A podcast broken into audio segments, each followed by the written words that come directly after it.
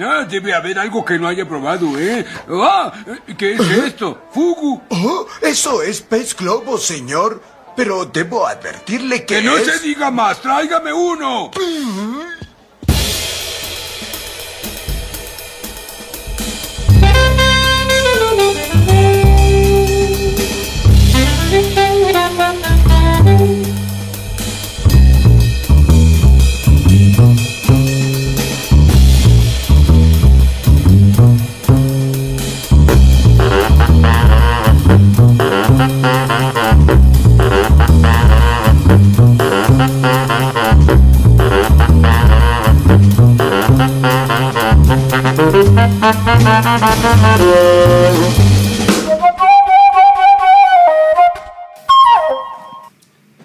Bienvenidos a este show de la comida que hemos denominado Picnic Podcast. Hoy vamos a hablar de una comida que, bueno, ya habrán dedu- deducido por el título de este podcast, eh, que, bueno, que es bastante amplio, es un mundo gastronómico bastante amplio. Vamos a intentar eh, recortarlo un poco, seguramente dará para nuevos capítulos, pero vamos a hablar un poco de la comida asiática. Pero no voy a hacerlo yo, que no sé prácticamente nada del tema, sino que para eso están las dos personas que más saben del buen saber, del buen comer. eh, y estoy hablando de Iván, que es básicamente el glosario número uno de lo que es la comida. Y Eitan, el productor estrella y voz más certero y pelada. ¿Cómo les va? Buenas noches. ¿Qué tal? ¿Cómo están? Buenos días, buenas tardes, buenas noches. ¿Cómo, cómo nos encuentra hoy este capítulo de, de la comida de Asia? Que decimos comida asiática, pero es tan grande que como dijiste van a ser 27 capítulos. No se preocupen, no vamos a hacer 27 capítulos de lo mismo porque vamos a dejar de tener oyentes. Solo 26. Pero hay una amplitud grande, fuerte, así que sí, 24 capítulos va a lo Sí, que la- terminemos le de podemos definir primero geográficamente, eh, al me- a- aunque no hablemos en este capítulo de todos, ¿qué sería la comida asiática? Rusia, por ejemplo, Rusia entra dentro de la comida asiática. entra dentro, o sea, pero si uno compra un libro de comida asiática es normal que se encuentre a Rusia. Totalmente. En realidad, eso es más difícil. O sea, si uno compra un libro de comida asiática general, la verdad es que ahora no recuerdo haber visto uno que sea de comida asiática. A mí a la mente me viene China, me viene Japón, me viene Corea y quizás El sudeste asiático. Y el sudeste sí, asiático. Tailandia. Pero por ejemplo, la India, Es comida asiática, pero no es Pero comida no se que la llama nosotros comida llamamos asiática. Yo le comida digo- oriental. Yo le digo comida india. claro, comida india. Sí, comida rusa tiene las mismas características. La de Afganistán, Tajikistán, Pakistán, Sarasa Uzbekistán. también tiene. Podemos. ¿De- de- de- ¿Tienen comida ahí? ¿Hay comida piola? Parece El- bueno, que el, comen. el pistacho es de, es de uno de esos países. De, Eso de va- conflicto. va- va el países follow-up conflicto. eso. Sí, De va el hecho- follow-up, pero creo que es Irak o Afganistán. Una de las guerras fue por, una, plan- pistacho. una plantación de pistacho. eh, Pistacho, mi, mi fruto seco Ya, favorito. por ya creé el follow-up del capítulo siguiente. muy bien, Iván. Perfecto, vamos a responder eso. Lo podemos googlear ahora, pero no, paja. Y Así hablando que, de, sí, de follow-up, tenemos el, el follow-up. tenemos de- el follow-up del episodio pasado. Eh, bueno, hablar de hamburguesas vegetarianas. Dijimos que íbamos a hablar. No hablamos. ¿Por qué no hablamos? Porque no existen las hamburguesas vegetarianas. Exactamente. Correcto. De hecho, tenemos la prueba linda de un artículo que después les vamos a dejar en, el- en la sección de links del capítulo sobre una reglamentación, legislación que se aprobó en Francia que no les permite llamar a las hamburguesas que no son de animales hamburguesas. O sea, una, un medallón pedorro de mijo que te puede gustar, puede ser rico. A mí que frías un portobelo y me digas que es Una una, hamburguesa. hamburguesa, te lo acepto porque el portobelo frito es maravilloso. Pero ya no lo pueden llamar No, hamburguesa. claro. Y, y- y Banco ahí es un, es un claro ejemplo donde la mano dura y el autoritarismo francés está bien aplicado. Totalmente de acuerdo. Eh, y, si hay que, y si hay que matar a alguien por, por hacer una hamburguesa vegetariana, que lo maten. Yo creo que habría que legislar en, acá en Argentina eh, también lo mismo y cárcel. Porque Sí, cárcel. eh, después viene cualquiera y te pone un hongo adentro de un pan Y te lo vende. y te dice, che, esto es una hamburguesa. Y no, boludo, es un sándwich. Sí, no, y después es viene, un sándwich. Y después viene otro y te dice, ¿por qué comes animales? Porque me gusta la hamburguesa. Y pero te puedes poner una hamburguesa de mi hijo. ¿Y qué? ¿Y vas, vas a permitir que ese sea el argumento final? No, sin, no. Sin, sin denunciarlo a las autoridades pertinentes y que lo metan preso. Además de mi hijo, justamente, es lo más triste que te puede pasar en la vida. Sí, o sea, sí. Mi hijo. Pero bueno, otro follow-up que tenemos es el de comer carne cruda. Sí, voy a tomar este follow-up. No nos importa un carajo cuáles son las bacterias de la carne cruda y demás, lo íbamos a averiguar y después descartamos y vamos a dejar nuestra frase de cabecera, comer carne cruda mata, listo, no vamos a hablar más, siguiente follow-up. Perfecto, es un- más un disclaimer, tipo, es- pero qué rica que es. Bien, ¿no? Mata, pero qué rica que es. Como la falopa. Después eh, tenemos la de de dónde viene la palabra topping. Sí. Eh, y encontramos que viene de top, que significa arriba, o en la parte más alta de. Punto. Esto está- Nada más. Es demasiado simple como para que esté. y si no anda, para a que che- sea verdad. si no anda a chequearlo. Fue una pregunta que vos hiciste y la dejamos. Pero me habían yo creo que me habían respondido esto. ¿no? Claro, le, pero- damos- le dimos más magia, Bien. ahora es- estudiamos etimología, Claro. viene el, se mezcla con el alemán, cosas que no nos importan. Tiene Después tenemos carnal en Chile. Aclarar cuál es el tipo de carne. Sí, yo les había contado que había comido una hamburguesa que el pan se desarmó, pero la hamburguesa era de, de un tipo de carne de esta que son las el wagyu y la carne de Kobe. Y finalmente era una hamburguesa de Kobe, la hamburguesa estaba muy buena. Lo vuelvo a repetir, así me salió, pero, pero era Kobe. Y, que es y un- se llamaba carnal, o sea, uno la puede encontrar como carnal en Chile. Exacto, si Ya van a saben. Santiago, busquen carnal, lleven plata y, mucha. Y Ahora- ojo- y ahora que está Y ahora mucho más. Ahora que está de moda hablar del dólar, ¿cuánto, ¿cuántos pesos le calculás al día de la fecha? O en dólares. No quiero hacer la cuenta. El dólar a hoy, cuando estamos grabando esto, llegó a, 30 a más de 34 hoy. Sí. La hamburguesa costaba 20 Ah, no, dólares. no es algo bueno. el hype de la Argentina, ¿viste? Si Más nos es están más- escuchando mejor. con el dólar a 100, o sea, en un mes, eh, no se bueno, van a decir qué barato que estaba.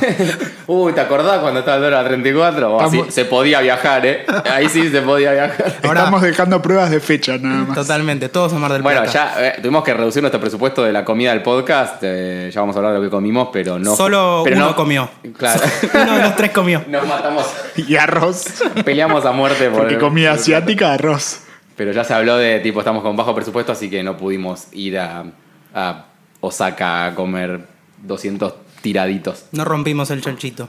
Eh, ¿Es tiradito o tiradito? Es, o Tiradito. Pues me confundo con los montaditos, que es más de la comida vasca. Sí, no, es tiradito, Tiradito. pedacitos de pescado con alguna salsa No, por- arriba. porno, Qué rico. Eh, en bueno. Chile comí uno Sí. fantástico. Ah, tienen mucha comida también como fusionada. De mar también. Eso es más Nikkei que en un rato vamos a hablar. Bueno, y si hablamos de comida asiática, no podemos no mencionar el umami. Y aprovecho este momento para preguntar qué es el umami, porque no tengo la menor idea. No sé si lo comí alguna vez. Bien. ¿Comiste el umami? ¿Lo comiste un montón de veces? Ella me ha besado, umami. es la primera que se me da la cabeza si Hay leo que, la palabra umami. hay que ponerlo de cortina. Tros- tres segundos. ¿Qué, qué, qué es el umami, Aitán? Te veo cara de saber. O a Iván. en la preproducción no me dijeron que le iba a hablar. La tira en la puerta. Me gusta que Andy hace lo que quiere y somos, estamos todos bien. Está muy Sí, bien. perdón, chicos. Yo soy, yo sé que soy un lastre para este podcast, pero pongo la casa por lo No, menos. vos sos el que ordena. Bien. El umami es, eh, o se lo ha llamado el quinto sabor. Básicamente la, es una palabra japonesa, porque la descubrió un japonés, como todo lo que está bien en el mundo. Eh, o así dicen. No sé. Y, y no, que la descubrió, dicen que sí. Y básicamente se traduce algo así como sabroso o esa cosa que uno siente que, que la comida tiene mucho sabor, o sea que Sí. se siente fuertemente la- el sabor. ¿Puedo dar un ejemplo occidental? Sí. ¿Viste el, el queso de rallar? Sí. Bueno, el queso de rallar tiene umami.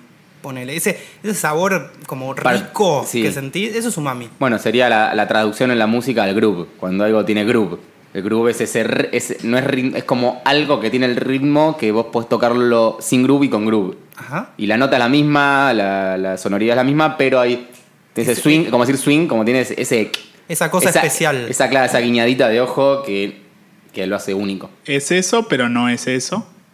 Porque, o sea, sí tiene que ver esta cosa de que, de que le da como un sabor especial o un nivel o un- una, una matiz más de sabor, pero además tiene una parte que está claramente reconocida de dónde sale y cómo se siente. O sea, o así dice la ciencia. Ah, o sea, hay ciencia atrás del umami. Exactamente. Lo, lo que pasa es, Eh, ¿Se acuerdan cuando éramos chicos y nos enseñaban el mapa de la lengua, que sentíamos eh, Sí. lo Como ácido, lo- lo amargo dulce? Ah, lo dulce sí. adelante. Bueno, lamentablemente des- eh, desapréndanlo porque todo eso es un mito. Sí, porque además yo probaba, ah, si me- el chupetín me lo pongo más atrás, entonces no, era. Si me lo pongo muy atrás me ahogo. Sí, un gagging con un chupetín termina siendo para cambiarle el sabor. Un deep throat. Guarde a sus niños que no escuchen este programa, ya se lo avisamos. Sí, o Parental escúchenlo advisory. después de las 10, no O sé. escúchenlo que no sepan que es un gagging, también es válido, yo creo que Sí, si hablas- totalmente. Si un niño sabe lo que es código. un gagging- Sí, el problema es de usted. Si un niño sabe lo que es un gagging, el problema es de usted. Usted como padre Por ha dejar- fallado. Oh, es muy liberal, muy progre y está bien también, los Hacer queremos. gagging con el biberón. O, y creo que me voy a ir al carajo, Sí, andate. Acá se grabó spam ayer. eh, usted está abusando de su hijo, o sea, Claro. hace cargo. Deje de abusar de su hijo y si va a abusar después no se horrorice porque ah, dijeron gagging en el programa radio. Te comes un pibe, boludo, dale. Vamos. O sea, nosotros no jugamos, pero no nos juguen a nosotros, por Ok, favor. no pensé que iba a ir por ese lado. Wow. Bueno, vamos a hablar de comida ahora. Volvamos, umami. Para comida asiática vamos a hablar de eso que le ponen sushi a las chicas en pelotas y después se lo comen. Eso es asiático. Obvio, eso es lo más importante. Eso es- Eso yo imagino que eso es la comida asiática. Ese es el cierre. De hecho, está acá la ¿Por qué no chica. pedimos el delivery globo que nos traiga uno de esos? Tenemos a una mujer sobre la mesa en este Sí. momento. Y a un Bueno. hombre porque diversidad somos de género diversidad de género, y sí, todo sí, lo sí, sí. importante. No, lo que pasa es así. Ese mapa ya está descartado. Ahora lo que se sabe es que tenemos papilas gustativas, o sea, las que recepcionan el sabor y las que detectan el sabor en toda la boca. Lo que pasa es que a veces algunas detectan como más Como que están algunas más cosas que otras. Y algunos de estos tipos típicos cuatro sabor, el dulce, el ácido, el Amargo. salado y el amargo. Lo que pasó es que un japonés descubrió que esas papilas también reaccionan a algo que se llama ácido glutámico. Es algo que está en la comida, en algunas comidas, no en todas, y entonces se siente este sabor sabroso. El tema es que es muy difícil de saberlo. Uno cuando empieza a comer comidas con umami y lo sabe y empieza a experimentar, cree que todo eso es real y básicamente tenés que creértelo. Es cierto que ocurre la reacción, es cierto que se siente, pero es difícil O sea, uno no lo puede emular. No puedo a mi milanesa ponerle umami y provenzal. poner. Bueno, De hecho, podés. Ah, te venden. existe el Ajinomoto, que es el umami. Que es ají, no es moto, está bien. Que es como un. Viene en un frasquito, te lo pones tipo sal. Sí, y es, es, umami. es en polvo. básicamente eh, glutamato monosódico, que es otra forma del ácido glutámico, puro. Pero dicen que es la forma chota de ponerle umami a las cosas. O sea, el umami tiene que aparecer en, en el proceso co- de cocción de ese alimento. Sería la mejor, la mejor forma que- de comerte un umami es que aparezca. Agregarle ingredientes que lo tengan. Que lo- Los claro. hongos tienen umami, el tomate tiene umami, O sea, cuando hago un la carne de hongos, tiene que umami. le aparece ese sabor extraño Bueno. que no es ni el hongo en sí, ni es el arroz en sí, pero que queda un... Claro. Pueden ser otras cosas, Pero igual las que para- estés detectando. te hago Ese una- es el problema de esto. Te hago Este una episodio tiene pregunta. que ser solo de umami porque siento que es inabarcable. Bueno, originalmente se llamaba umami, no quiere decir nada. No, eh, te hago una pregunta, Iván. El, o sea, vos dices el tomate, la carne. Yo tenía entendido que el umami solo está relacionado a la fermentación o a, a procesos eh, de ese estilo. Mm, Hasta donde yo sé, es el ácido glutámico que esté presente y no necesariamente tiene que darse el proceso de fermentación, porque el tomate, así como está, lo tiene. Eh, después es cuánto de este ácido sientas y cuánto le agregues los ingredientes. Lo que puede pasar, y pasa en la comida, mucho en la comida china, hoy no vamos a hablar de comida china específicamente, pero pasa un montón. La comida china usa el ajinomoto, además de otras fuentes de umami. Y eso a veces, cuando, cuando estás más acostumbrado a, sentir el sabor, eh, el otro día leía, eh, es, existe algo como demasiado umami, así como hay demasiada sal. Y Queda como un retrogusto, un gusto que te vuelve a la boca, eh, como de eso de sabroso pero exacerbado. Nada, van a tener que detectarlo cuando estén comiendo y piensen en eso. Cómanse un mucho queso. El queso obviamente tiene gusto a sal también y a los otros sabores que tiene el queso, pero se empieza a notar, por lo menos si hacen el ejercicio de comer comidas con umami. Bueno, podemos pasar a las similitudes también de, de las distintas comidas. Quiero mencionar una cosa más Dale. antes. Resulta que, porque la vida es complicada, hay un sabor más que descubrieron. ¿Qué? Además del umami. En los 90, el umami creo que es de los 50 y si no le haremos follow-up. Eh, en los 90, según estuve leyendo, hay un nuevo sabor que también descubrieron los japoneses porque hacen todo bien, que es el kokumi. Ajá. Que no tengo ni idea qué significa, porque no nos importa demasiado. Leí algunas fuentes que lo mencionaban como el sabor graso, pero en realidad creo que tiene que ver más un poco por las otras cosas que estuve leyendo también, como un equilibrio de todos los sabores, como un sabor final equilibrado. Esperemos que no sigan descubriendo el séptimo, el octavo, porque van a cagar el kokumi, Ajá. pero básicamente tiene que ver con este equilibrio. No queremos mencionar tanto porque todavía es como... Es como la sinergia de los sabores. Claro.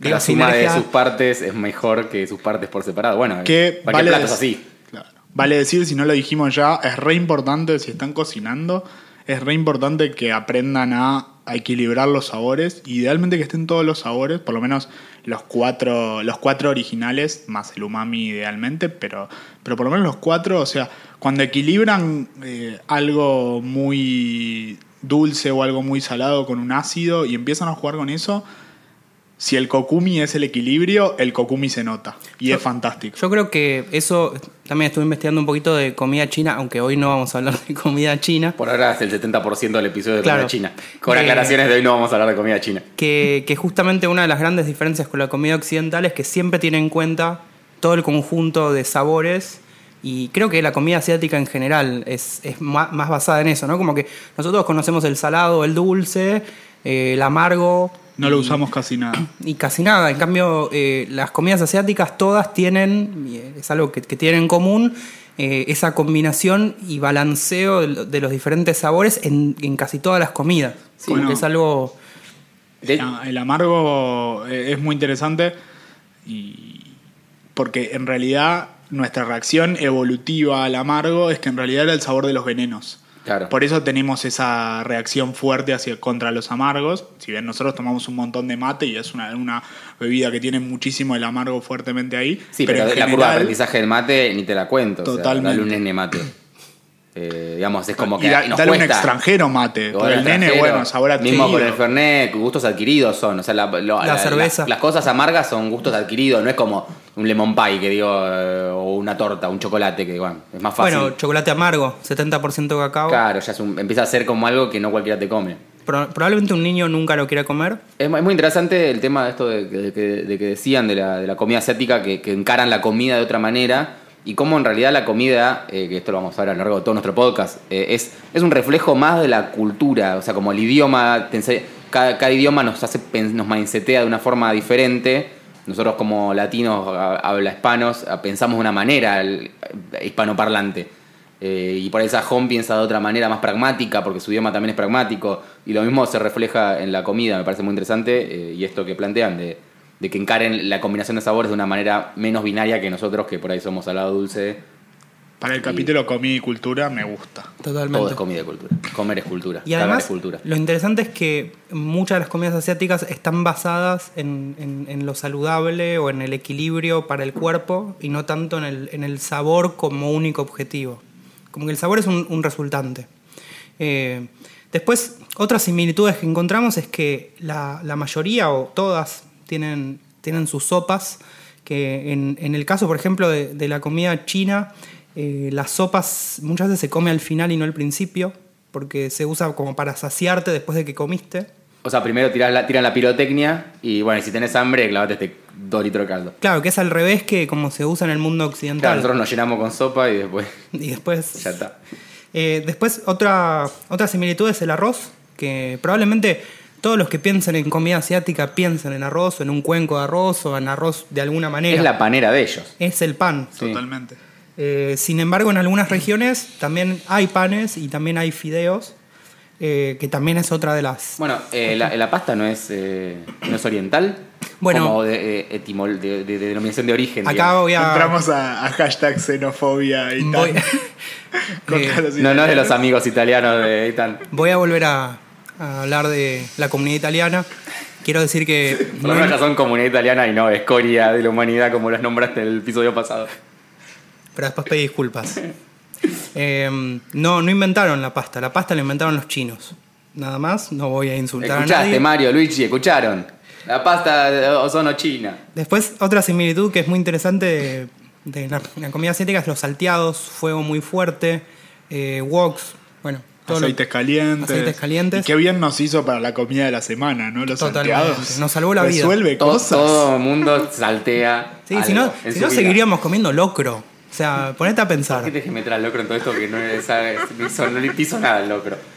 El locro no tiene padres italianos. Pero imagínate, salís de la oficina al. Bueno, no sería chino por peso, sería el argento por peso. Me clavo, y te, com- sí, te clavas un, de locro. un lo- y después seguís trabajando. Obvio. Obvio que obvio te dormís Obvio una que no voy a trabajar, pero no me importa. Toma cocaína, chicos. Claro, locro, cocaína y para terminar el día, como, como, como buen padre de familia haría. Otra, mm, otra similitud eh, es el uso del vapor en la cocina, que quizás en, en nuestra cocina no, no es tan común y en la cocina asiática es muy común cocinar Sí, de todo al vapor. Esto, el pan al vapor o el dam, dumpling, ¿es? Totalmente. Ambos. Dumplings y los baos. Los que son Los baos. los vapor. Bueno, el vago ya la palabra te dice vago, medio vapor, que usted vago, que hay en el vestuario. El vago. Qué rico, qué rico sudor los de, sudor de Sí. futbolistas. Sí. Eh, y- Bueno, tienen las vaporeras de, de bambú, no son muy de allá. Sí, totalmente. eh, bueno, el bambú es de Japón, los ¿no? pandas. No, de China me parece. El bambú crece en China. Mm, Para mí up, Japón. chicos. El chico, no, el bambú es de China, los pandas son de China. No, son de Japón. Los pandas son de China. Los pandas son de Japón. Eitan, mirá, vos podés saber de comida, pero si algo sé de osos ¿Qué sos que no se especialista en aparean, soy yo. Los osos más tiernos y más violentos de que vivió la humanidad, el oso panda.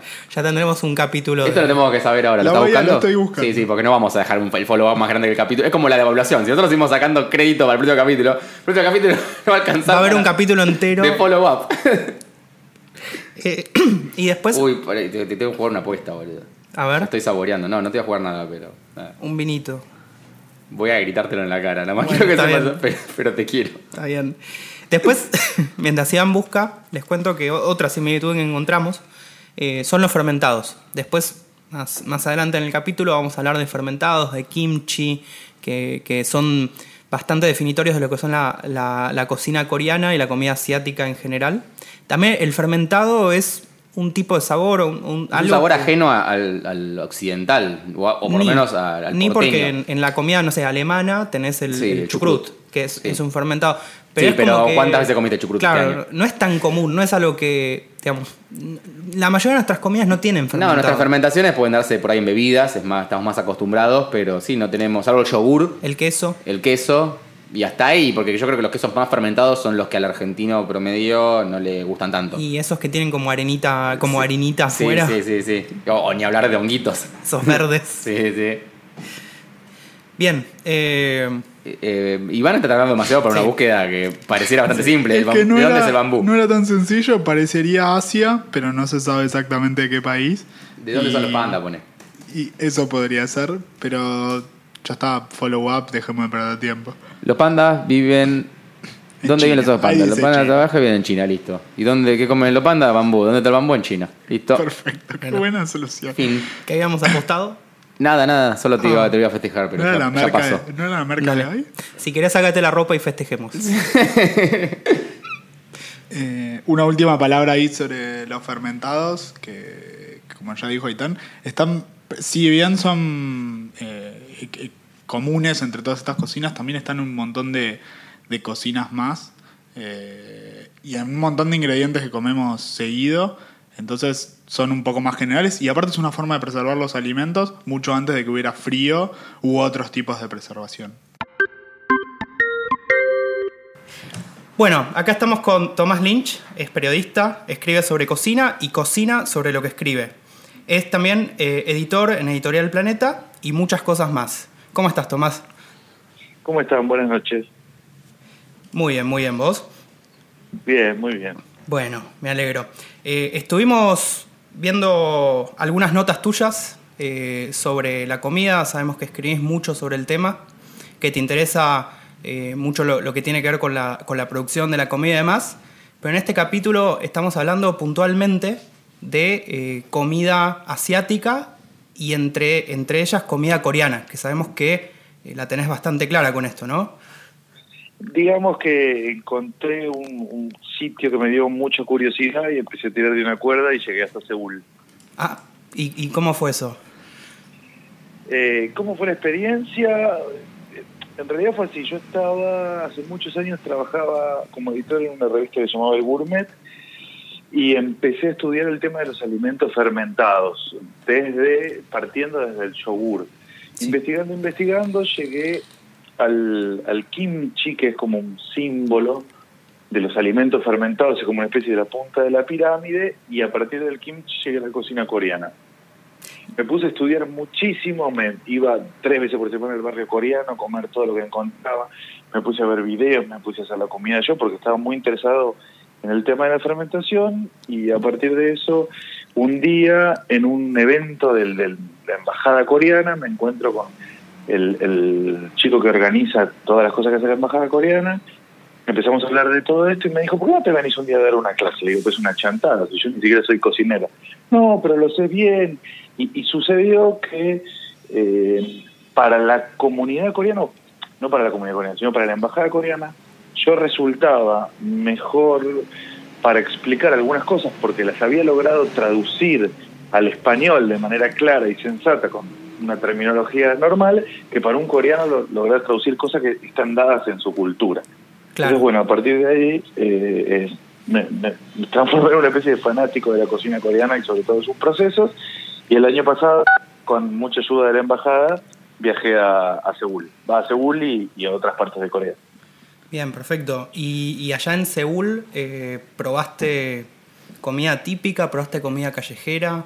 Contanos un poquito sobre la experiencia probé todo lo que pude, todo lo que yo sabía de cocina coreana era muy poquito, me di cuenta. Eh, la verdad es que lo que más me interesó como concepto, digo, comí mucha cocina eh, callejera, que es muy interesante, comí mucha cocina, digamos, tradicional familiar en Asia, al contrario de, de, por ahí en Occidente, no hay tanta diferencia entre la alta cocina y la cocina este, cotidiana o hogareña o incluso la callejera. El, chiste que siempre se hace es que o puedes comer lo mismo en la calle, en un restaurante, lo que cambia es que tiene paredes. Eh, digo, eso es un poco exagerado, pero hay algo de todo eso. Y a mí en realidad lo que más me interesó es lo que ellos llaman la cocina de templo. Eh, se busca mucho como temple food, en inglés se encuentra, sí. porque es la cocina que los budistas comen con, con... Hay un capítulo incluso en, la serie Chef Table en Netflix. Sí, lo, eh, pero es, la, es exacto, es la comida que, que, que, hacen los, los budistas que tienen, digamos, comen para no distraerse en la meditación. Entonces, ah. yo estuve dos, tres días pasándolo con una monja que es una gran, gran, gran cocinera, que incluso, eh, bueno, escribí sobre ella en, en, revista Lugares, que justo escribí el viaje a Corea, pero lo interesante es que ella se curó a través de la cocina de una enfermedad grave que tenía y se volvió una cocinera espectacular. Y ella, tuvimos una charla muy linda donde ella me decía que en, Occidente nosotros somos esclavos del sabor. Y ellos, su meta con la cocina no es buscar el sabor, no buscar que algo sea rico y por lo tanto placentero, sino buscar equilibrio y salud. A partir de eso, cuando lo encuentran, cuando encuentran que un plato es equilibrado y saludable, van en búsqueda del sabor y el sabor aparece. Entonces, después de que me dice todo esto, me va a probar las cosas que hace, por supuesto eran exquisitas, y yo le digo, bueno, pero ahí hay una contradicción. Vos me decís que no somos esclavos del sabor, pero lo que vos haces es riquísimo. Me dice, sí, hay una contradicción, pero nosotros acá no resolvemos las contradicciones, las mantenemos tiradas. Y te dije, bueno, esta gente tiene otra cabeza, mira el mundo desde otra manera y hay mucho que aprender. Tengo una consulta, Tomás. Eh, en este viaje, ¿tuviste alguna decepción de algún plato que, que conocías acá y que te pareció más rico acá que allá. Te doy un ejemplo, por ejemplo, muchos viajan a Roma y dicen la pizza romana eh, no es tan rica, prefiero la de la, no sé, la, de Argentina, la de Buenos Aires. Mira, lo que pasa es que ahí lo que cambia es que la pizza romana y la pizza argentina no tienen nada que ver una cosa con la otra, son dos platos completamente distintas. Es una masa con queso de río y salsa de tomate. Pero la forma de hacer la masa, la forma de cocinar, la, la forma de leudurarla son dos cosas distintas. Digo, ahora lo que te va a pasar es, probablemente, digo, te puede pasar también lo siguiente, que a vos te encante la comida china de cómo acá, y cuando vas a China te vas a dar cuenta de que esa comida no es china, porque la comida china de cómo acá se inventó en Los Ángeles, no en China. Es una adaptación eh, occidental eh, de, migrantes chinos en Los Ángeles. Exactamente, exactamente, y de ahí fue para el mundo. Acá lo que vos comes en el barrio coreano es lo que ellos pueden hacer con los ingredientes que encuentran, y muchos ingredientes son coreanos. Ah. Entonces, digamos, iba a ser difícil decepcionarse porque acá era como la versión más de, de lo que podemos, de lo que allá se hacía de, la manera más profesional. Sí, me di cuenta que, por ejemplo, yo después de mucho buscar, mucho buscar, compro acá un kimchi que hace una abuela, eh, que vende unos pocos frascos y yo trato de comprárselo todo porque me encanta. Y ese kimchi es bastante, bastante bueno, incluso con muchos que probé allá. Eh, eso, eso sí me pasó. Como que no es tan fácil ese kimchi, el kimchi es como digamos, es complejo de explicar respecto a cómo se hace el plato, pero en, en el valor sentimental es como si acá yo les dijera una sopa, un guiso, o incluso un locro, no es porque el kimchi sea un guiso, es un picle de hecho, pero lo que Claro. quiero decir es que es muy probable, o pasa mucho con la, con la cocina, su- supongo con la cocina judía. Digo, es muy difícil que uno vaya a un restaurante y encuentre que un plato de eso sea más rico que el que hacía mi abuela. Y no, Claro. el Bueno, fish. kimchi- eh, Exactamente. Te hago una pregunta, Bueno, Tomás, porque nos, nos dijiste kimchi muchas veces y probablemente Sí. muchos de los oyentes no saben bien qué es kimchi. Eh, Bien.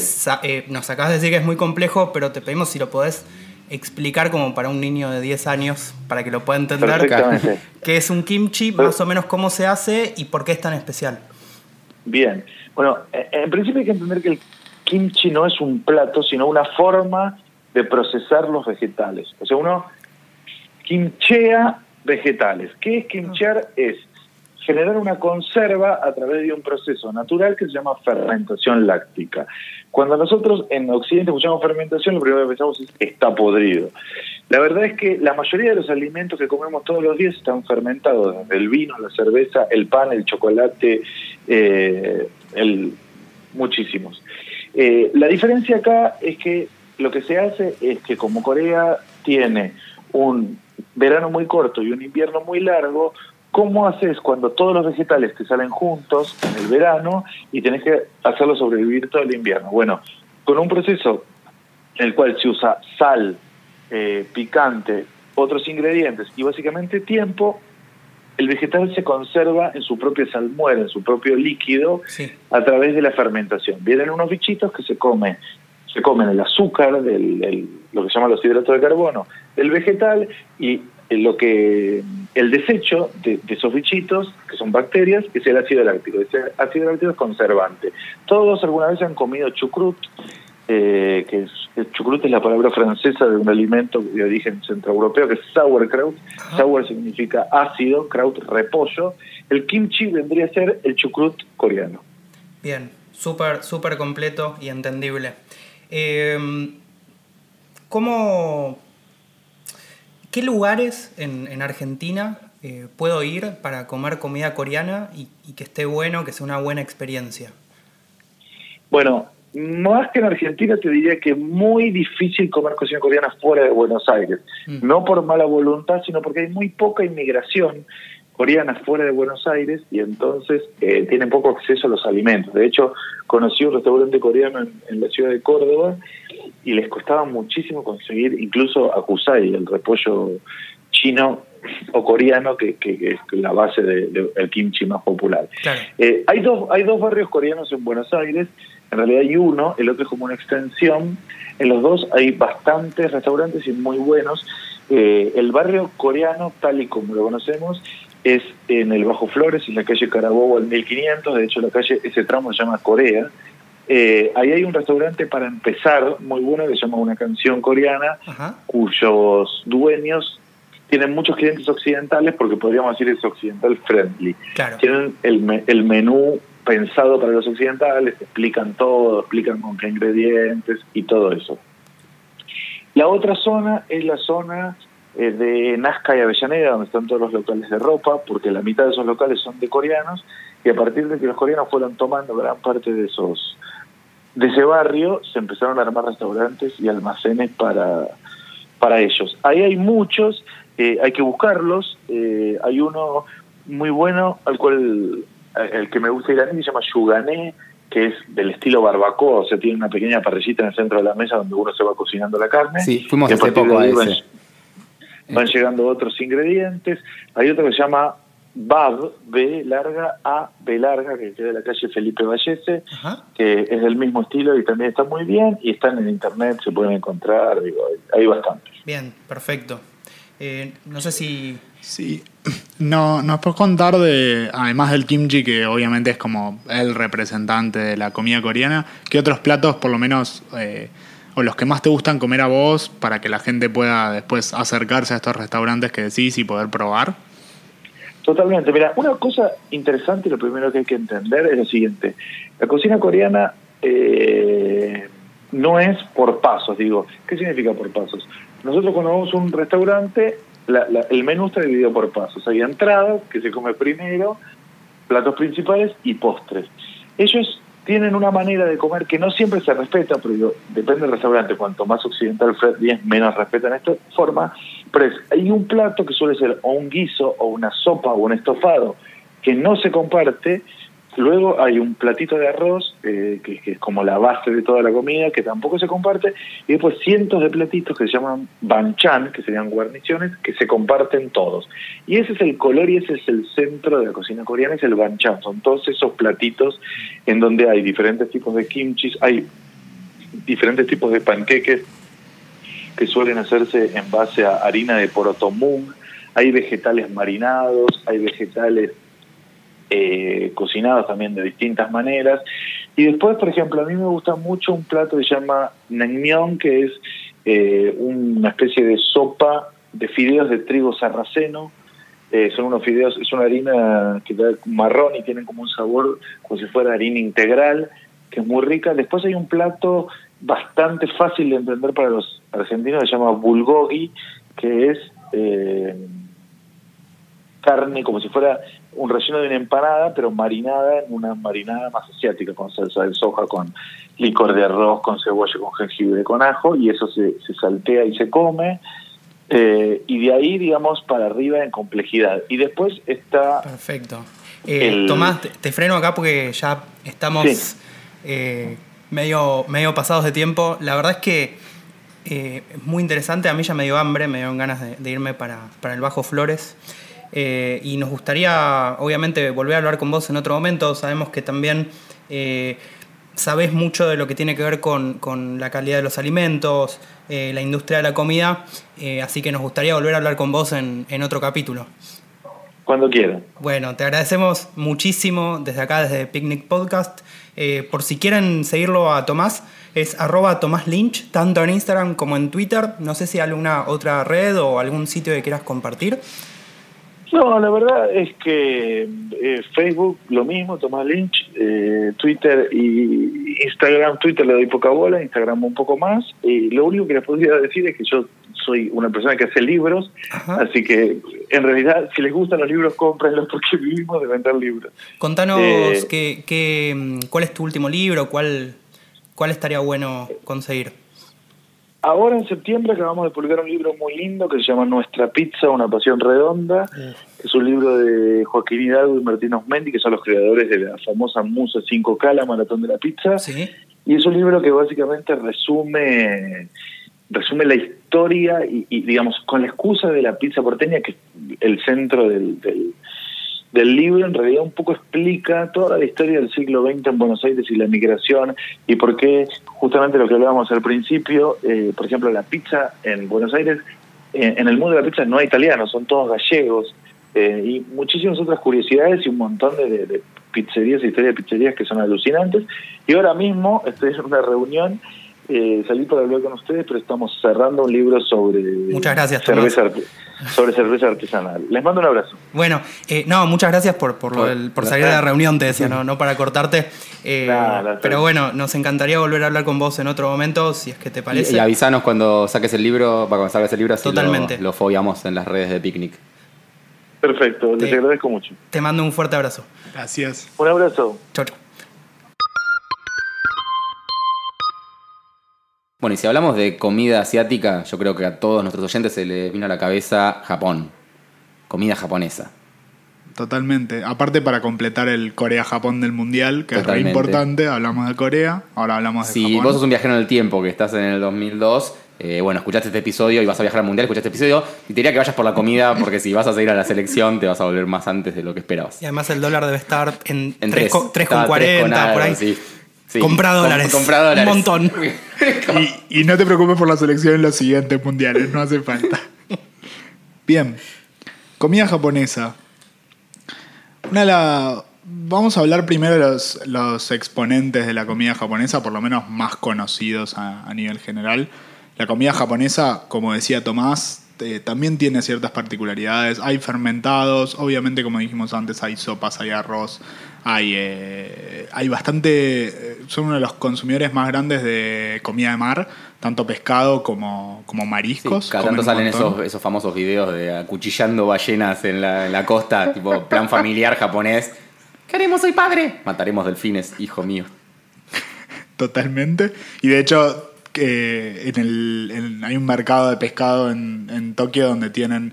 eh, donde tiene atunes y más o menos el atún, hay atunes que pesan 100, 200 kilos y, y ves la cabeza del atún y la cabeza del atún tiene más o menos el tamaño de dos cabezas humanas. Wow. Son bastante, bastante grandes. Yo no puedo creer cómo los meten adentro de una lata, boludo. Es Eso me parece es algo recontra- comprimen. Sí, sí, En sí. general cortan partes y después la Ah, meten dentro de la lata, la procesan, es copado el proceso. Perdón. ¿Vos estuviste por ahí?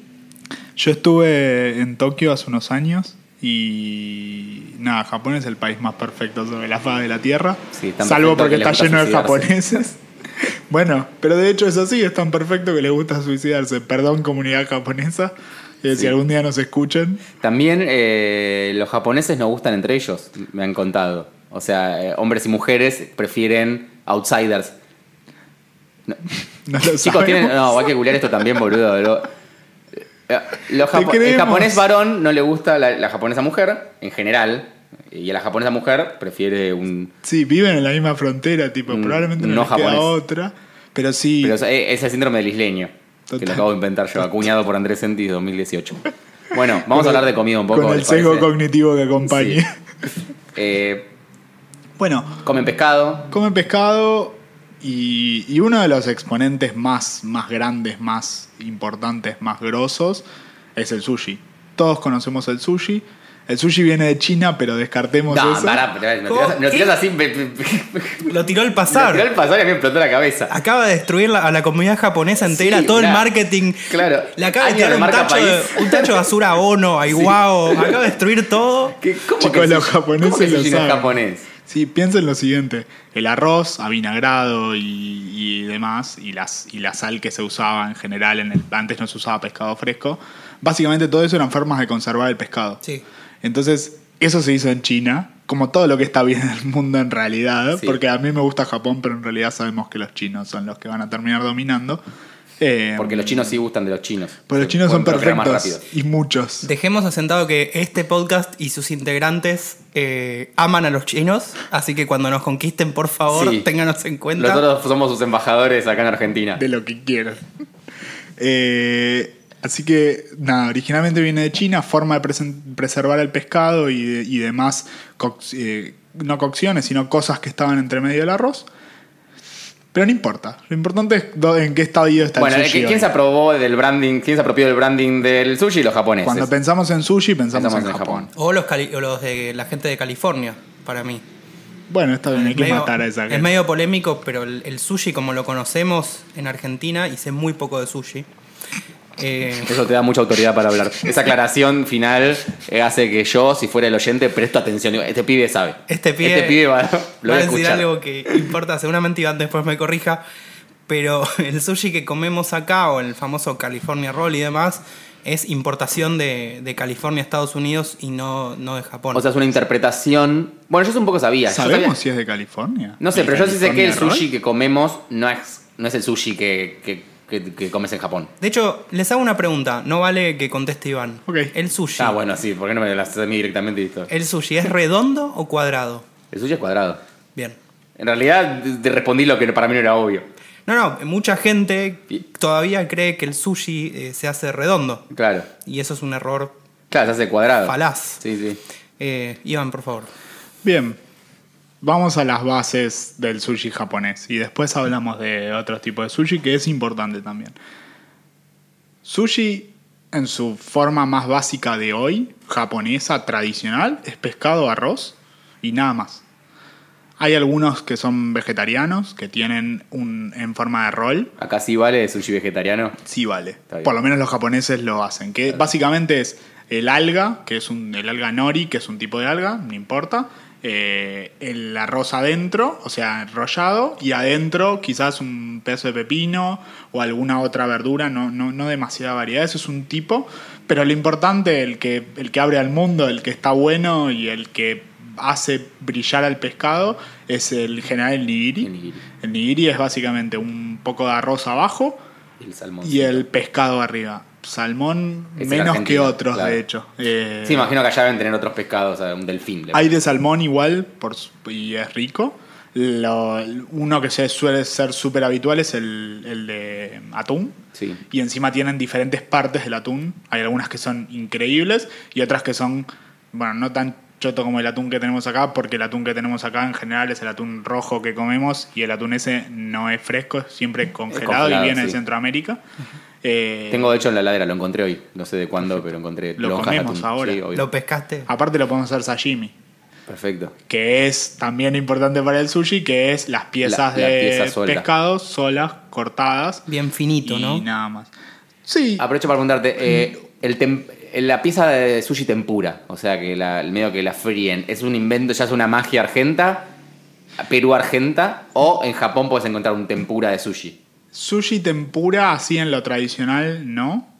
Hay una cosa más que está en lo tradicional que en general se usa para terminar, que es eh, el, el rol, que en realidad no es un rol, de tamago o huevo, que es como un, ya sé, como un medio Omelette. un omelette. Es el omelette. eh, Pero es un poco más dulzón porque tiene alguna, probablemente tiene mirin o veremos eh, que lo hace un poco más dulce y es como la finalización de, del menú de sushi tradicional. Ahora, un tempura, Bueno, si quieren podemos Es medio hablar- tirado a los pelos, ¿no? No, por eso, La mezcla. acá has probado.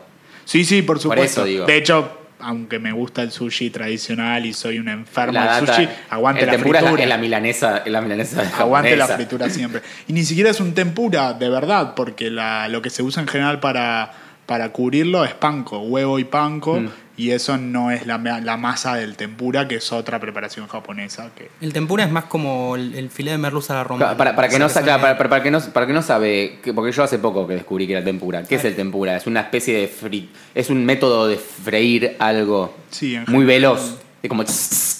Y no, y es la, la capa que creo que es harina y agua. no, ahí estás al, al mezclando. tempura con le llamamos al método de, de forma de freír o a No, también a la materialidad Es alimentaria. No, es la- es la comida. forma de hacerlo.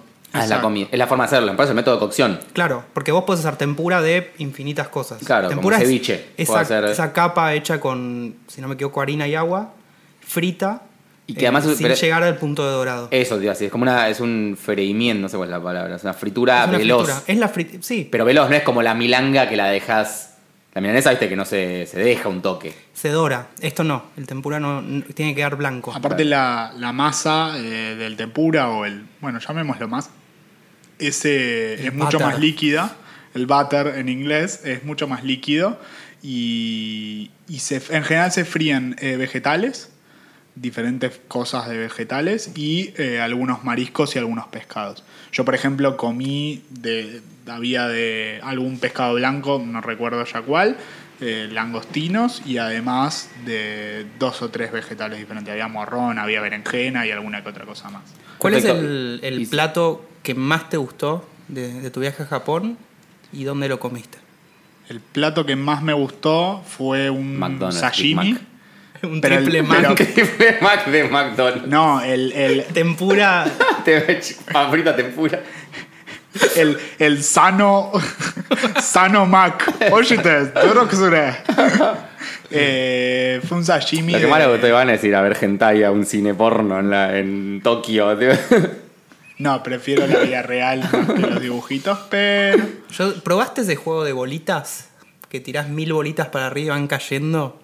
No, Ay, por suerte. Lo vi- Ah, lo vi. sí, Pachinko. Pachinko. No, no probé Banco que se pachinko. tenga el glosario de todo te pido, boludo. Es increíble, hasta de los Pero, juegos de, pero de imagínate, entrar a una sala de pachinko con gente jugando, era entrabas. Y es algo serio. Había olor a ahí. cigarrillo, viejas y me- gente. Me ¿no? encanta, me encanta. Muchísimo olor a cigarrillo. Son mis lugares Y un ruido, tipo era Ensordecedor. Bueno, como, como los casinos chotos que. que, que- que- va, todos los peor, casinos están como. peor que un casino choto. Sí. O sea, un casino choto era jazz eh, tranquilo, de bar, Claro. al lado de lo que era ese ruido. Bueno, y, y mucha, mucha de nuestra audiencia. Perdón, ah, perdón. voy a decir cuál fue mi comida. Bueno, yo quiero decir algo. Estamos rápido. 46 minutos. Yo, como eso. conductor, me dijeron frenanos. Frenanos. Yo solo obedezco a avisarles que Comida pueden favorita, sashimi de atún. Listo, Listo. fácil. O toro, que es la parte atún. más, más grasosa del atún. O toro. O toro. Listo. No importa, que lo Ok. googleen. Googleenlo, gente. Bueno, yo lo que quería decirles, mucho a nuestros oyentes, yo incluido, por ahí nuestra más eh, aproximación a la comida asiática, que ya dijimos que era la japonesa, que ya dijimos que era el sushi, aunque el sushi ahora aprendimos que no es japonés, es chino, es eh, el, el sushi, pero el sushi de delivery, porque no, no- el común de los argentinos no es que sale a comer sushi a lugares de renombre, eh, restaurantes. Ya tuvimos una, una- en la preproducción, eh, casi nos agarramos la piña con Iván y Aitán, porque son. A- Ai- Aitán, bueno, dijo que no lo quería que decirlo en micrófono, pero yo lo voy a decir. No le gusta el sushi. lo podemos cortar si quieres, ¿eh? No, no, Eh, discul- disculpe a la, a la comunidad japonesa. Lo peor es que op- opiné un montón sobre sushi. me No, siento pero muy avergonzado. No, no te vuelve loco. Yo te digo, a mí no me vuelve loco ir a comer sushi, sobre todo por el precio. Mm. Y porque siento que cuando voy a un lugar físico me, hago- me quiero hacer mierda. Y para hacerme mierda con sushi, tengo que comprar un billete importante. Claro. Entonces. No es como ir al ferroviario. Entonces, claro, no es como la ferroviaria. Entonces disfruto. Qué rico. Disfruto una- un plan para mí es comprarme un vino, pedirme 30 piezas de sushi y, y una buena peli en la- Netflix. claro, Sí. Netflix y a la mierda. Yo creo que lo y que hay que hacer. Iván es medio también fundamentalista de que no eh, el sushi se come en un lugar bueno, sino. En lo de Shiro. Yo tengo mucho mi, mi fundamentalismo con el sushi. Banco mucho ir, comer sushi, gastar una buena moneda, moneda, pasarla bien, tomarse un rico vino y después irse a comer una hamburguesa. Está perfecto. Yo lo he hecho. más de Ah, una como vez. que, que comes 10 piecitas. Y te quedaste Qué con rico hambre. y después voy a Kentucky y me clavo dos Y porciones de todo fugaceta. bien. Es como el concepto chino de la sopa. Está bárbaro. Claro. Totalmente. El sushi que comiste está bárbaro Sí. y después vas y comes otra Yo cosa. sería, sería el final. Claro, lo más cercano que puedo estar a eso es volver de una cena y agarrar con la heladera. Pero, sí, bueno, podría ser. Bueno, pero me gustaría que hablemos un poco de, de- si tienen, de deliveries de sushi que les copen. No, o sea que voy a hablar yo solo. Bueno, acá soy el que más sabe de delivery de sushi por lo que veo. Yo tengo uno igual, así que dale. Y te- Yo soy muy fanático, si están en la zona de Belgrano, Sensei, están en las cañitas, el local. Hacen un sushi fusión, porque es como, debe ser todo lo que está mal en el sushi, pero lo viene que con- está mal en sushi tradicional. en el sushi no tradicional, el- claro. Claro, si Es- está rico, para mí está bien. Viene una, eh, a mí es muy rico Y y viene mucha fantasía de piezas, desde, desde piezas con fruta, ¿cómo se llama la fruta esta amarilla? Eh, maracuyá. maracuyá, eh, Mango, mango, todo lo que está mal en el eh, muchas lonjas de salmón, es, la verdad es maravilloso. Mucho salmón. Mucho salmón, mucha palta. Bueno. pero por, por lo menos son una- no son esos sushi de mierda que tienen son una bola de arroz con una esencia de atún. Que eso está malísimo. Y una micropalta eh, introducida con una jeringa y una tipo nano- nanométrica. La con balanza- acá balanza atómica. Claro, sí, todo súper. Gasta maguita en el instrumental para hacer la pieza que comprar la, La palta. producción es carísima. En, en Sensei tienen como. ah, tipo, te dan a, vol- a- a voluntad de la- las piezas caras, digamos. Así que eso lo recomiendo. El precio, pedí hace poco, pedí 50 piezas, eh, algo así como mil, entre 1.400 y 1.600 pesos.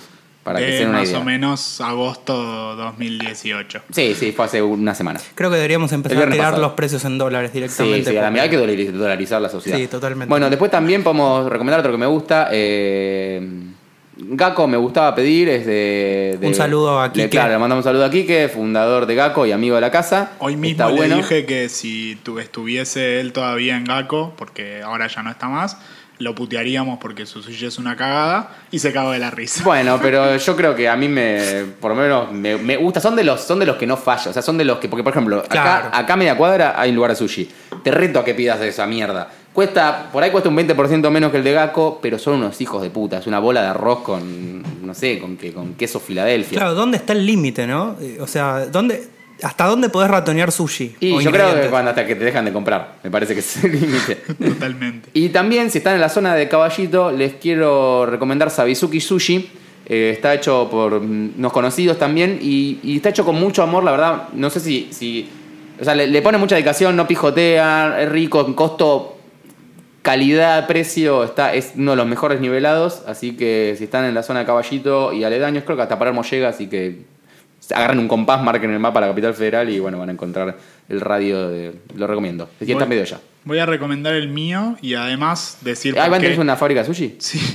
Iván Sushi, para que ya saben, si nombran Picnic Podcast, tienen un descuento del 3%. 3% Dos, dos, más. Dos. Dos, y les cobramos el IVA por dos. Eh, mi recomendado de sushi delivery en la zona de Villa Crespo se llama Matsuoka. Es de uno de los tipos, Juan Matsuoka, no sabemos si se llama Juan, que trajo el sushi primero a la Argentina, tuvo uno de los primeros restaurantes de sushi en Argentina. Hace sushi, hace sushi fusión o sushi Nikkei, eh, mezcla peruano-japonesa, pero está muy bien, tiene algunos platos que son bastante japoneses, tiene un restaurancito además de donde sacan el sushi, que se llama Matsuoka también, donde se puede comer. Y la verdad que el sushi de ahí está bien para delivery. El problema que tiene el sushi de delivery es que pierde la frescura de comer la pieza apenas te la hicieron. Que también pasa en un restaurante Puede si no estás no cerca del claro. sushi man o no, o no lo viste preparar. Pero esa es como lo que te perdés un poco en delivery. Bueno. Igual no quita que está bárbaro clavarse una- un tubo de vino. Yo creo que es un plan, es un plan de entre casa, viste, yoguineta y pieza de sushi. De hecho, con, con un amigo Fabri que le mando un beso, eh, decimos que tipo el, el sushi de la, la- tipo el que te sobraron cinco piecitas para cuando, no sé, a las 3 de la mañana te levantás con bajón. bajón de sushi. Y abrí la heladera. Y, y yo he llegado a desayunar muchas veces a desayunar sushi. Uf, O sea, y sushi comí a la noche, que por ahí me, me zarpé de gordo y pedí sin 30 piezas y me comí 20. Sí. Y al otro día me levanto y no llega al mediodía. eso. ¿Y con, con café con leche o...? No, no, solo, solo, tipo, como la pizza fría. Pero bueno, y podemos pasar entonces a lo más pedido, que es la sección más, más go, o una de las cosas más pedidas, de sushi, obviamente, y creo que acá van a, vas a disfrutar más Iván, vos que sos más fanático de restaurantes. ¿Dónde podemos ir a comer sushi, ya sea fusión o tradicional? ¿Existe el sushi tradicional en Buenos Aires? Todo esto y mucho más nos lo va a responder Iván después de este corte comercial que no tenemos porque no tenemos pauta. Así que, Iván. Nos auspicia hoy. Ay, qué triste, Arroba sushi Iván. Chicos, este espacio está a la venta, así que vamos a hacer un silencio hasta que alguien nos compre algo. Un minuto de silencio. Para la pauta que no vino. Dale, Iván. Eh, los, los lugares. Hay sushi tradicional. Hay un lugar que se llama Nare en, en Belgrano.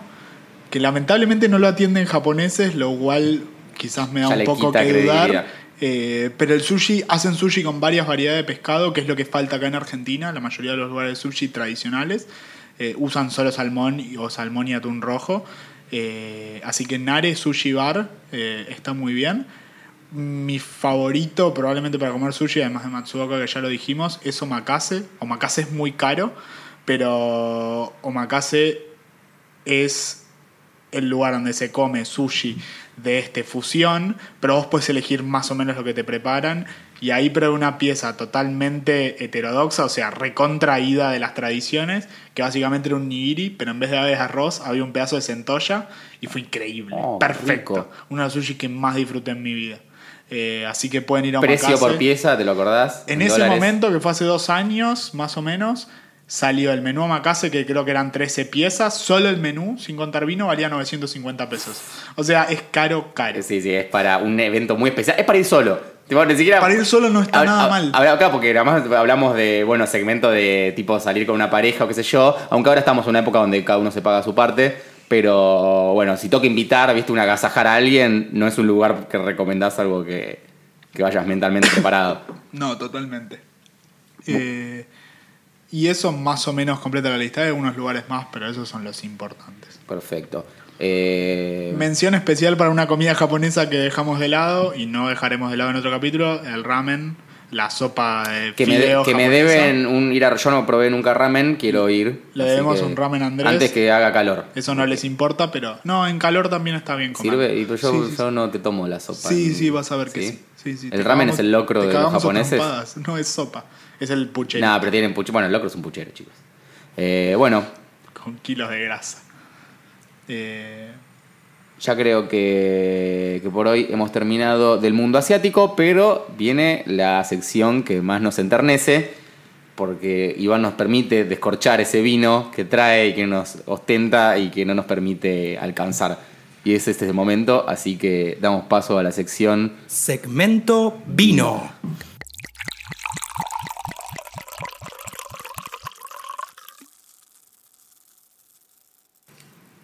Y estamos acá con Iván que no está descorchando el vino, ya que es de la nueva moda de vinos a rosca.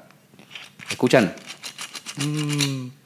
eh, hoy no descorchamos nada, pero no importa. Tomamos un vino que la cepa es Arinarnoa, que es una cepa que supuestamente, según Bodega Santa Julia, nos dice que es una variedad obtenida en el INRA, dice Francia, por el cruzamiento genético entre Merlot y Petit Verdot, que quizás sean uvas que hayan tomado alguna vez, son un poco más conocidas. La traje en esta, en esta campaña que estamos haciendo de tomar uvas no tradicionales. Sí. Eh, y ahora Andy, en el segmento que más les gusta y el formato que más les gusta, nos va a hablar de la etiqueta. Bueno, por empezar, sabiendo que, que es una, una cepa no tradicional, por un lado tengo que destacar que sí, eh, la cepa está destacada tipográficamente hablando, van a poder ver la etiqueta en nuestro Instagram.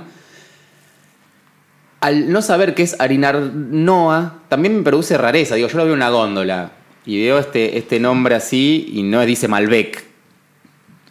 Si no dice Malbec, yo. Eh, ¿Por qué está tan jerárquicamente? Tengo que leer un poco más abajo que dice, bueno, variedad obtenida en el INRA y es lo que leyó Iván, como que aclara que es la cepa. Claro. A nivel de la etiqueta, la verdad no es una aberración como lo que vimos la vez pasada. Aunque es como medio. No se entiende el código. Yo, yo vieron que banco que, las eti- que esta nueva movida de etiquetas que no respeten el código del vino. ¿Qué es el código del vino? El código de etiqueta tradicional, lo que hablábamos, un grabado con la campiña francesa de fondo y un tonel de madera y, y en, y en letra súper eh, serif o, o- o inglesa el nombre de la bodega y qué sé yo. No es Esto- este, es el, señorial. este es el flyer de una fiesta en el Conex, Ah, pero choto. O sea, no en el Conex, en un centro cultural de mierda de Boedo. tipo. Donde va a haber, donde ya me dicen que va a haber pan relleno. Y, y- y- y espectáculo de circo callejero, Ya glo- sé. globología. La casita de Omahuaca. Ponele, ponele, totalmente. Porque es, es eso, es como. Tiene una especie de, de- de- de- El vino se llama innovación. Innovación no es la bodega, ¿no? ¿O es el vino? El nombre del Eh, vino. No, ¿qué es? el, el innovación es la Acá, línea vino. Santa Julia, tenés razón, Santa Julia es la bodega. Bastante grande aparte. Es conocida, sí. Innovación como con, con- cuando el Word le ponías esos cosos, ¿viste? Esos Sí, cuadros de diálogo Art. con el Un- Word Art. Un banderín. Sí, es como un banderín y bueno, te banco que por ahí la material, la tinta es una tinta especial la que usan en el Tiene relieve, este. Tiene como. Mira, si tiene el medio mezquino, no sé si, si- no sé si el relieve de la misma tinta de la impresión mm. Claro. o, o a propósito tiene un hot stamping o algo.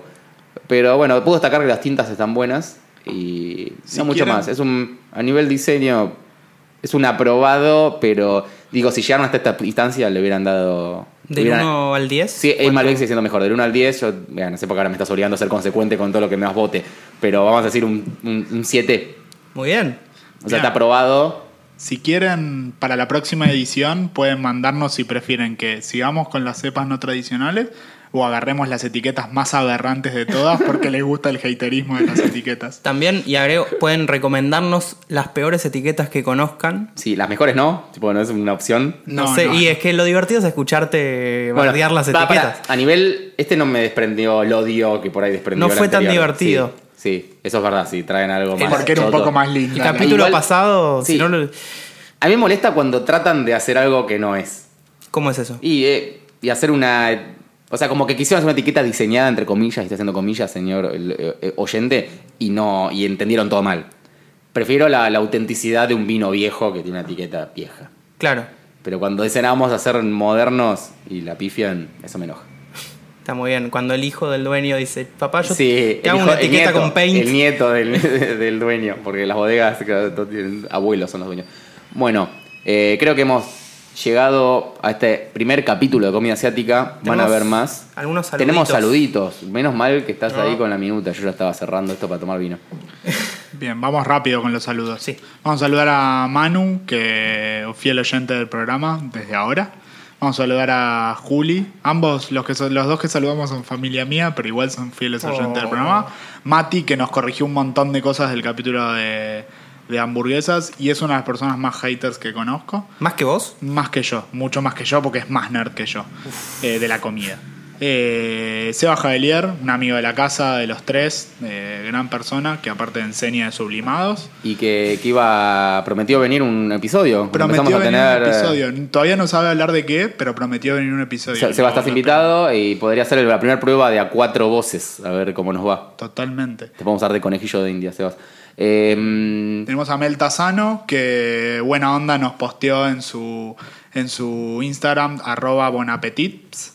Eh, después tenemos a Us, Eh, a Erna Ross, que creo que ya lo saludamos, pero lo saludamos de vuelta. Es que nos, nos volvió a escribir además y me gusta porque, a diferencia de todos los feedbacks que, que por ahí, que también son bienvenidos, pero que, que tenían alguna crítica o opinión de qué nos les gustaba, Erne fue puro amor. A mí lo que me gustó es que dijo, escuché el capítulo de hamburguesas, terminé de Y escucharlo se fue a comer hamburguesa. y me fui a comer una hamburguesa. Y ahora eso- se va a ir a comer una pieza de sushi, Erne. Es perfecto. Eh, Y eso me causó, te digo, me llenó el corazón. Sí. Y bueno, aprovecho para saludar a Chon, que es un, un amigo que me dijo, che, nombrame, estoy escuchando todos los capítulos. Así que Chon, te mando un besito Sí. en la cola. Tenemos también una nueva oyente que después de haberla increpado al punto casi de No, hostigamiento no fue Escopeta, entre chicos, los tres. Escopeta. No fue coercionada en ningún momento. Yo creo que un poco así, pero bueno, Agos Trovato no- no- nos escribió, que nos escuchó, está muy contenta.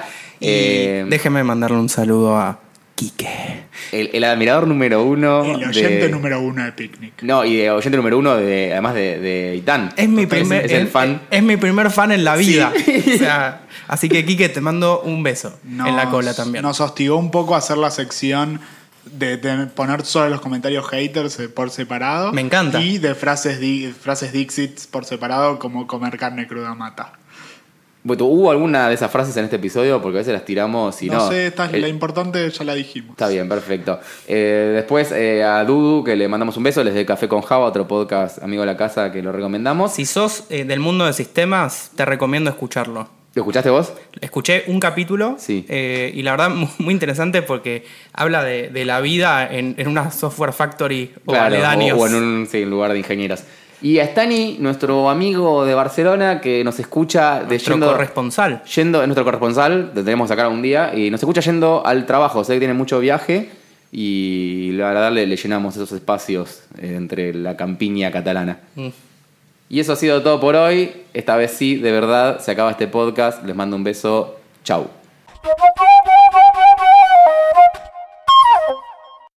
Y como somos unos autonombrados, nos olvidamos eh, dar nuestros cinco lugares más go de comida asiática. Eh, yo voy a empezar con uno que ya es la tercera vez que voy y fui hace dos días especialmente para este podcast. Se llama Green Bamboo. eh, queda en el barrio de Palermo. La verdad que como primer approach a, la comida vietnamita es interesante. Es un lugar de precio tirando a, a más elevado. Me imagino que por ahí hayan alternativas más baratas. Tampoco es impagable. Digo, éramos dos personas y tomando vino hemos gastado 1.400 pesos. No es terrible. Eh, tienen como copado tienen un, como un tapeo, no sé cómo le dirán los vietnamitas, pero tienen como una serie de muchos platos eh, para ir picando, de a dos, tres unidades por, por plato, eh, que está bueno para conocer. Lo malo para mí es que sus platos principales son cuatro y básicamente son dos curries, eh, donde lo que cambia por ahí es uno de pollo, uno de carne, digamos, no, no hay como una diferenciación en platos principales. O sea que, les recomiendo que si van pidan solo el tapeo. Como cosa linda, te sentás en el suelo en esos almohadoncitos, el lugar está bueno, tiene una barra de tragos muy copada y la verdad que es, es- es como un lugar cálido, íntimo, por ahí para una salida más romántica. Bárbaro. Eh, yo les voy a recomendar dos. Eh, tres en realidad. Sumemos a Yugane, que ya lo mencionó Tomás, que fuimos con Andrés aparte juntos. Gran lugar, gran representante de comida coreana. Eh, después Nueva Casa Japonesa, que tiene un lugar especial en mi corazón, porque probablemente es el único lugar donde vayan a comer ramen, como se hace el ramen en Japón. Después hay muchas barbaridades que dicen que son ramen, pero no son.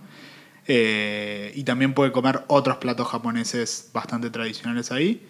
Y finalmente un favorito para almuerzo, cena, cita romántica, es su estada. Buena comida oriental de diferentes lugares, tienen curries, tienen fideos, tienen de diferentes lugares. Y creo que para llegar a los cinco que hacen falta, también les voy a recomendar Sunae Asian Cantina, también de varios lugares de Asia, fantástico. El curry, el kao soy es impecable. Bueno, y yo les voy a recomendar Hong Kong Style en pleno barrio chino, un poquito al costadito en verdad. Eh, no mucho más, vayan, pruébenlo y después me cuentan. Como bonus track me gustaría agregar la cervecería Shanghai. Shanghai Dragon. Shanghai Dragon, que, que hablamos en el corte. eh, es una cervecería con onda cervecería, pero en vez de darte hamburguesas, te dan unas comidas chinas copadas. Y en eh, cajita, porque en para los que quieran comer en cajita- Y además comes, es comida, digamos, comida rápida, que no es que tenés que esperar mucho tiempo, te lo comes parado ahí tomándote una birra, y la verdad es muy rico, es muy sabroso. Eh, y es obviamente eh, eh, nivel hamburguesería, o sea, es más barato de plata que, que por ahí ir a un restaurante. Buen dato. Fantástico. Así que sí, esta vez, por tercera vez, sí es la definitiva. Nos vemos el próximo episodio.